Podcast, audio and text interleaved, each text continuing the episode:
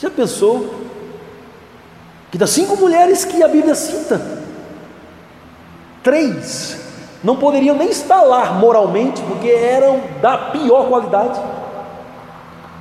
Não cita muitas mulheres, com todo respeito às irmãs, não cita muitas mulheres na descendência de Jesus, mas cita cinco, das cinco que cita, três são a lástima da lástima da sociedade.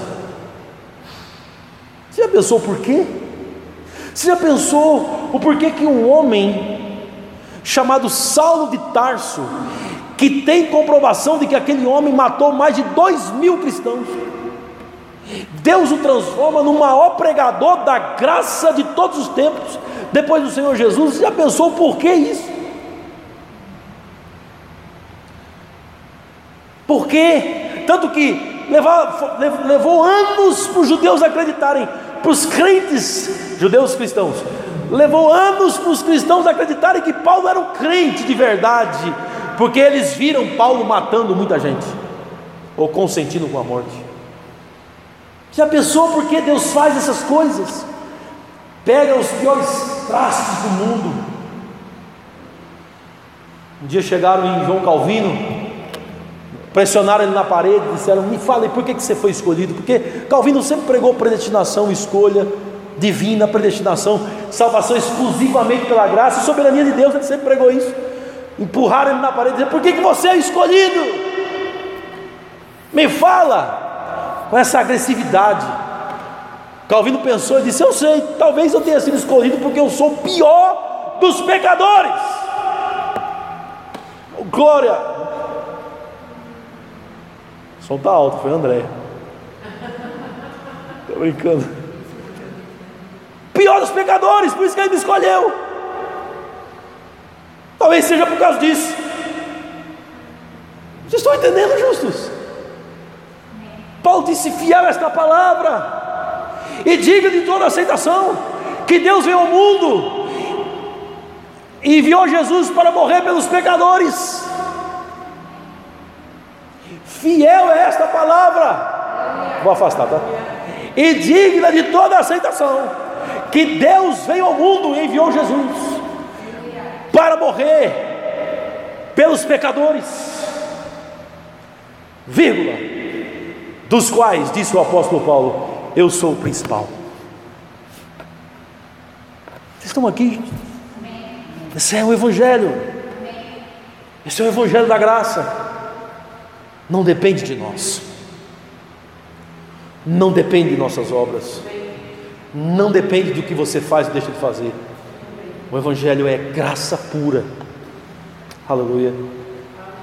Mas, por favor, não confunda as coisas. O apóstolo Paulo foi levantado para pregar uma sã doutrina. Na sã doutrina tem muitas coisas importantes que precisam ser observadas, que fazem parte do dia a dia da igreja. Mas nós não estamos falando de justificação pelas obras nunca. Paulo nunca citou justificação pelas obras.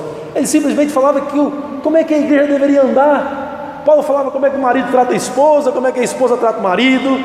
Paulo dizia como é que o filho trata os pais, né?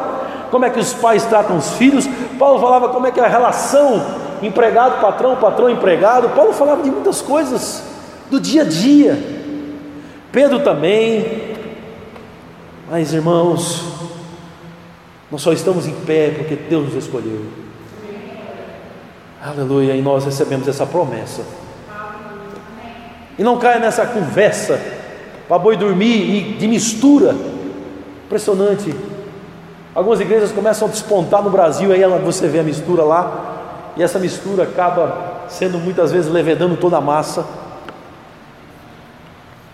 Tem muita gente dizendo, é.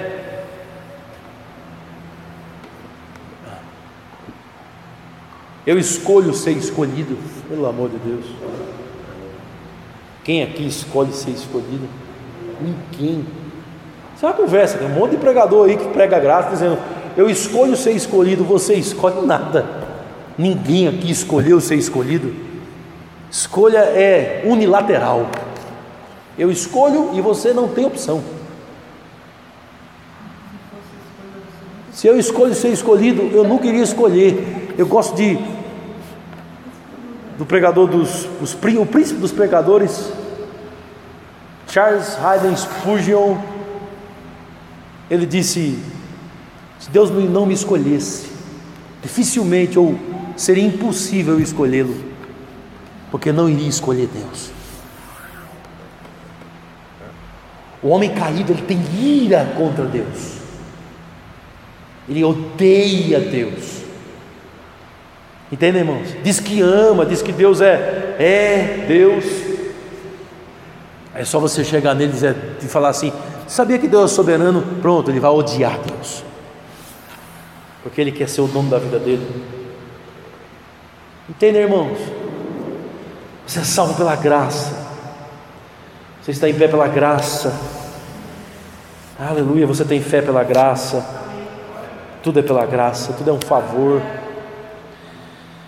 14. Pois se os da lei, que são os herdeiros, não são, graças a Deus, anula-se a fé e cancela-se a promessa, não vai ser anulada e não será cancelada, porque Deus não deixa.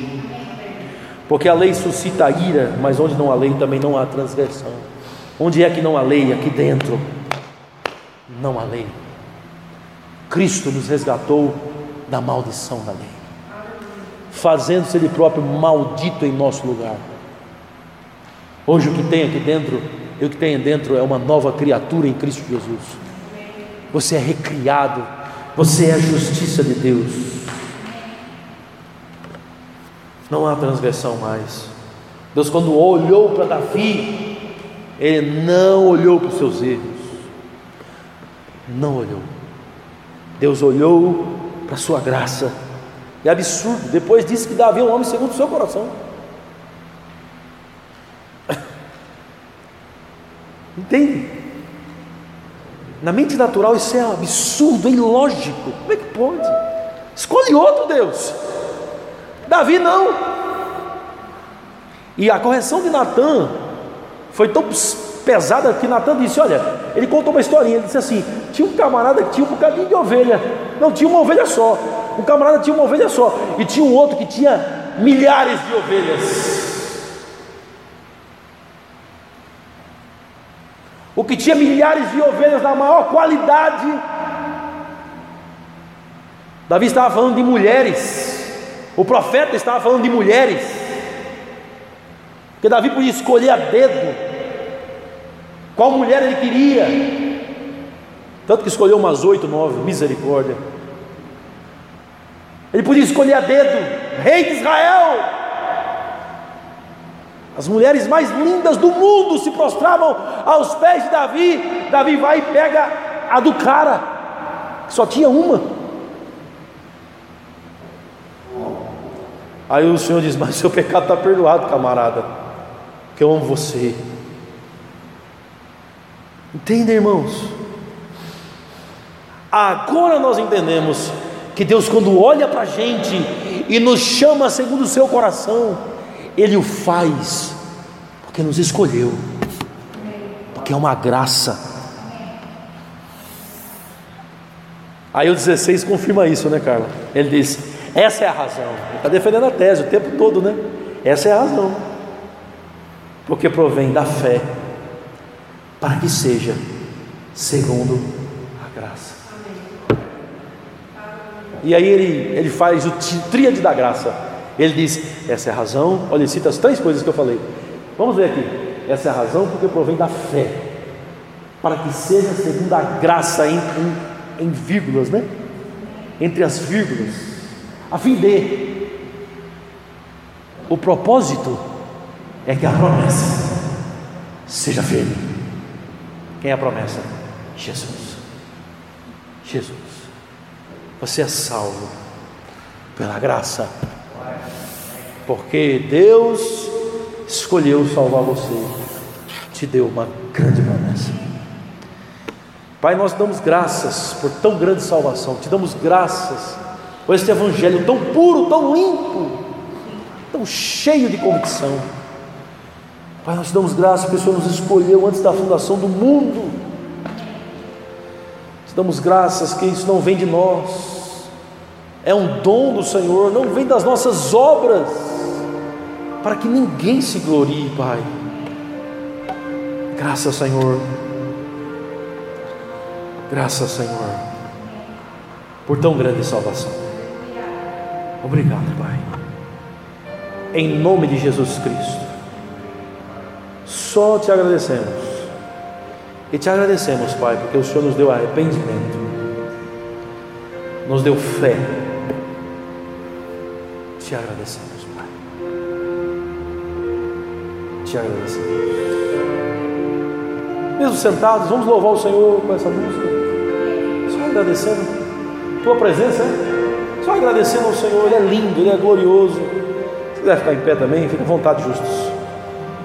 Vamos adorá-lo, Ele é grande. Ele é grande. Aleluia.